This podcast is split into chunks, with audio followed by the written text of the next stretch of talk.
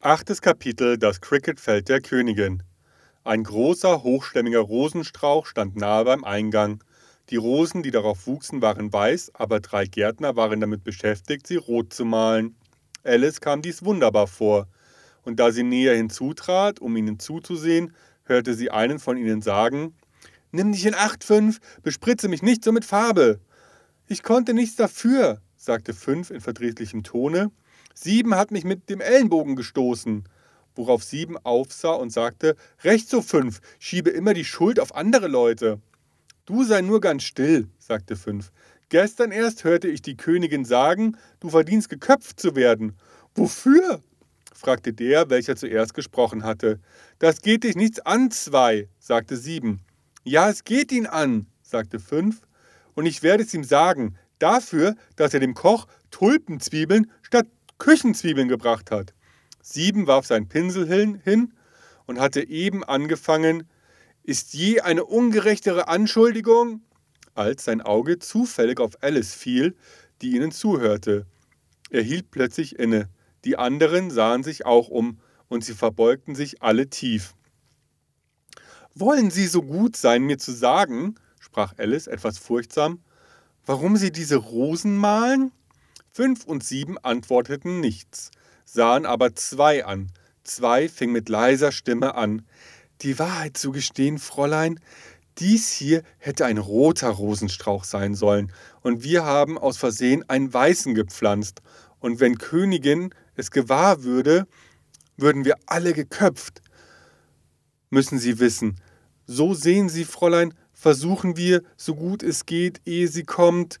In dem Augenblick rief Fünf ängstlich tiefer in den Garten hineingesehen hatte: Die Königin, die Königin! Und die drei Gärtner warfen sich sogleich flach aufs Gesicht. Es entstand ein Geräusch von vielen Schritten und Alice blickte neugierig hin, die Königin zu sehen. Zuerst kamen zehn Soldaten mit Keulen bewaffnet. Sie hatten alle dieselbe Gestalt wie die Gärtner rechteckig und flach und an den vier Ecken die Händen und Füße. Danach kamen zehn Herren vom Hofe. Sie waren über und über mit Diamanten bedeckt und gingen paarweise wie die Soldaten. Nach diesen kamen die königlichen Kinder. Es waren ihrer zehn. Und die lieben Kleinen kamen lustig gesprungen, Hand in Hand, paarweise. Sie waren ganz mit Herzen geschmückt. Darauf kamen die Gäste, meist Könige und Königinnen, und unter ihnen erkannte Alice das weiße Kaninchen. Es unterhielt sich in etwas eiliger und aufgeregter Weise, lächelte bei allem, was gesagt wurde, und ging vorbei, ohne sie zu bemerken. Darauf folgte der Herzbube, der die königliche Krone auf einem roten Samtkissen trug. Und zuletzt in diesem großartigen Zuge kamen der Herzkönig und die Herzkönigin. Alice wusste nicht recht, ob sie sich nicht flach aufs Gesicht legen müsse, wie die drei Gärtner, aber sie konnte sich nicht erinnern, je von einer solchen Sitte bei Festzügen gehört zu haben.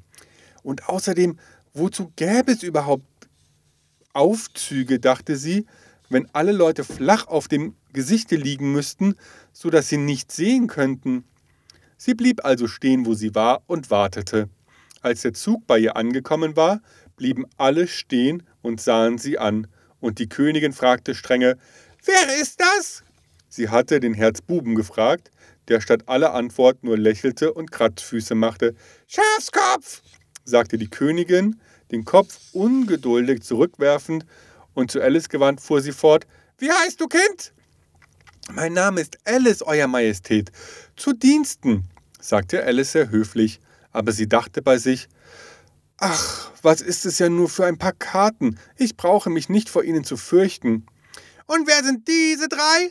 Fuhr die Königin fort, indem sie auf die Gärtner zeigte, die um den Rosenstrauch lagen. Denn natürlich, da sie auf dem Gesichte lagen und das Muster auf ihrer Rückseite dasselbe war wie für das ganze Pack, so konnte sie nicht wissen, ob es Gärtner oder Soldaten oder Herren vom Hofe oder drei von ihren eigenen Kindern waren. Woher soll ich das wissen? sagte Alice, indem sie sich selbst über ihren Mut wunderte. Es ist nicht meines Amtes. Die Königin wurde purpurrot vor Wut, und nachdem sie einen Augenblick wie ein wildes Tier gestarrt hatte, fing sie an zu brüllen Ihren Kopf ab.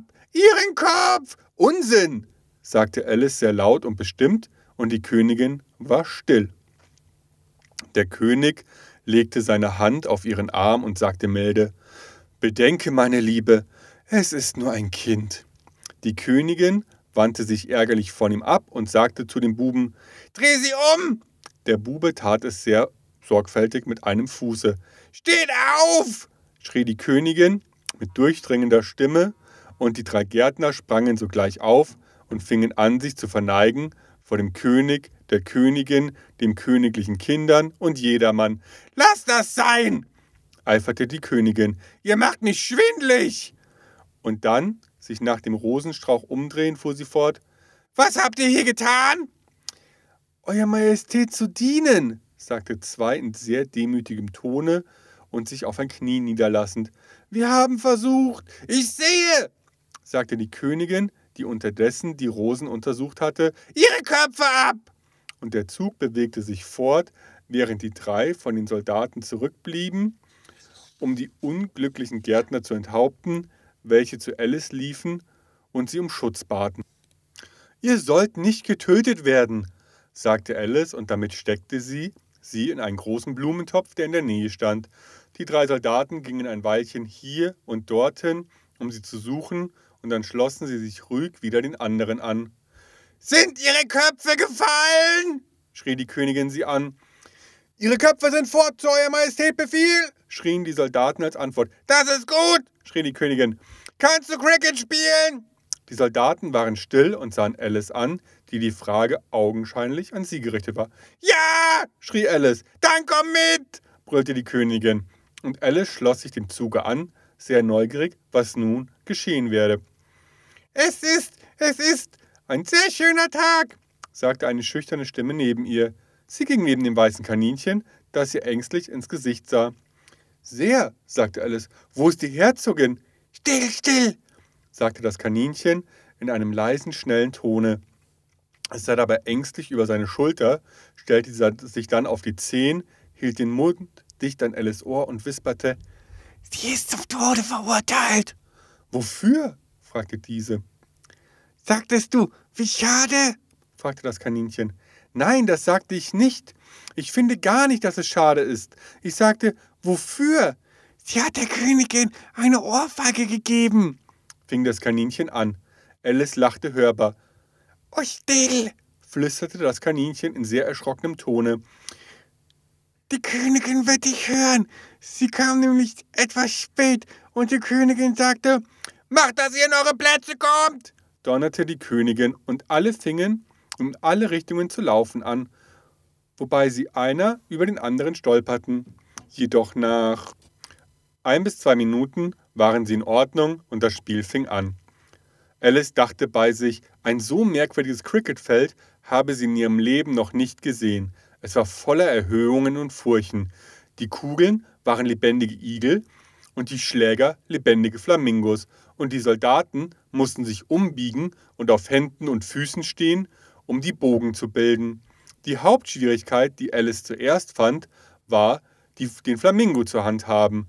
Sie konnte zwar ziemlich bequem seinen Körper unter ihrem Arme festhalten, sodass die Füße herunterhingen, aber wenn sie eben seinen Hals schön ausgestreckt hatte und dem Igel nun einen Schlag mit seinem Kopfe geben wollte, so richtete er sich auf und sah ihr mit seinen verdutzten Augen ins Gesicht, dass sie sich nicht enthalten konnte, laut zu lachen. Wenn sie nun seinen Kopf heruntergebogen hatte und eben wieder anfangen wollte zu spielen, so fand sie zu ihrem großen Verdruss, dass der Igel sich aufgerollt hatte und eben fortkroch. Außerdem war gewöhnlich eine Erhöhung oder eine Furche gerade da im Wege, wo sie den Igel hinrollen wollte. Und da die umgebogenen Soldaten fortwährend aufstanden und an eine andere Stelle des Grasplatzes gingen, so kam Alice bald zu der Überzeugung, dass es wirklich ein sehr schwieriges Spiel sei. Die Spieler spielten alle zugleich, ohne zu warten, bis sie an der Reihe waren. Dabei stritten sie sich immer fort und zankten um die Igel, und in sehr kurzer Zeit war die Königin in heftigster Wut, stampfte mit den Füßen und schrie: Schlagt ihm den Kopf ab! Schlagt ihr den Kopf ab! Ungefähr einmal jede Minute. Alice fing an, sich sehr unbehaglich zu fühlen. Sie hat zwar noch keinen Streit mit der Königin gehabt, aber sie wusste, dass sie keinen Augenblick sicher davor war. Und was würde dann aus mir werden? Die Leute hier scheinen schrecklich gern zu köpfen. Es ist das größte Wunder, dass überhaupt noch welche am Leben geblieben sind, dachte sie. Sie sah sich nach einem Ausgang um und überlegte, ob sie sich wohl ohne gesehen zu werden fortschleichen könne, als sie eine merkwürdige Erscheinung in der Luft wahrnahm. Sie schien ihr zuerst ganz rätselhaft, aber nachdem sie sie ein paar Minuten beobachtet hatte, erkannte sie, dass es ein Grinsen war und sagte bei sich, es ist die Grinsekatze. Jetzt werde ich jemand haben, mit dem ich sprechen kann. Wie geht es dir? sagte die Katze, sobald Mund genug da war, um damit zu sprechen. Alice wartete, bis die Augen erschienen und nickte ihr zu. Es nützt nichts, mit ihr zu reden, bis ihre Ohren gekommen sind oder wenigstens eins. Den nächsten Augenblick erschien der ganze Kopf. Da setzte Alice ihren Flamingo nieder und fing ihren Bericht von dem Spiele an, sehr froh, dass jetzt jemand zum Zuhören hatte. Die Katze schien zu glauben, dass jetzt genug von ihr sichtbar sei, und es erschien weiter nichts. Ich glaube, sie spielen gar nicht gerecht, und sie zanken sich alle so entsetzlich, dass man sein eigenes Wort nicht hören kann. Und dann haben sie gar keine Spielregeln. Wenigstens, wenn sie welche haben, so beobachtet sie niemand. Und du hast keine Idee, wie es einen verwirrt, dass alle Cricket-Sachen lebendig sind. Zum Beispiel ist der Bogen, durch den ich das nächste Mal spielen muss, und geht am anderen Ende des Grasplatzes spazieren. Und ich hätte den Igel der Königin noch eben treffen können, nur dass er fortrannte, als er meinen kommen sah. Wie gefällt dir die Königin? fragte die Katze. Ganz und gar nicht. Sie hat so sehr viel. Da bemerkte sie eben, dass die Königin dicht hinter ihr war und zuhörte, also setzte sie hinzu, Aussicht zu gewinnen, dass es kaum der Mühe wert ist, das Spiel auszuspielen. Die Königin lächelte und ging weiter. Mit wem redest du da? Sagte der König, indem er an Alice herantrat und mit großer Neugierde den Katzenkopf ansah. Es ist nur einer meiner Freunde, ein Grinsekater, sagte Alice. Erlauben Eure Majestät, dass ich ihn Ihnen vorstelle? Sein Aussehen gefällt mir gar nicht, sagte der König. Er mag mir jedoch die Hand küssen, wenn er will. Oh, lieber nicht, sagte der Kater. Sei nicht so impertinent und sieh mich nicht so an. Er stellte sich hinter Alice, als er dies sagte.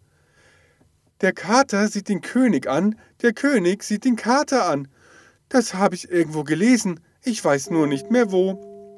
Fort muss er, sagte der König sehr entschieden und rief der Königin zu, die gerade vorbeiging. Meine Liebe, ich wollte, du ließest diesen Kater fortschaffen. Die Königin kannte nur eine Art, alle Schwierigkeiten, große und kleine, zu beseitigen. Schlagt ihm den Kopf ab, sagte sie, ohne sich einmal umzusehen. Ich werde den Henker selbst holen, sagte der König eifrig und eilte fort. Alice dachte, sie wolle lieber zurückgehen und sehen, wie es mit dem Spiele stehe, da sie in der Entfernung die Stimme der Königin hörte, die vor Wut außer sich war. Sie hatte sie schon drei Spieler zum Tode verurteilen hören, weil sich ihre Reihe verfehlt hatten, und der Stand der Dinge behagte ihr gar nicht. Da das Spiel in solcher Verwirrung war, dass sie nie wusste, ob sie an der Reihe sei oder nicht, so ging sie also nach ihrem Igel umzusehen. Der Igel beim Kampfe mit einem anderen Igel, was Alice eine vortreffliche Gelegenheit schien, einen mit dem anderen zu treffen. Die einzige Schwierigkeit war, dass ihr Flamingo nach dem anderen Ende des Gartens gegangen war, wo Alice eben noch sehen konnte, wie er höchst ungeschickt versuchte, auf einen Baum zu fliegen. Als sie den Flamingo gefangen und zurückgebracht hatte, war der Kampf vorüber und die beiden Igel nirgends zu sehen. Aber es kommt nicht darauf an, da alle Bögen auf dieser Seite des Grasplatzes fortgegangen sind, dachte Alice. Sie steckte also ihren Flamingo unter den Arm, damit er nicht wieder fortliefe, und ging zurück, um mit ihrem Freunde weiter zu schwatzen.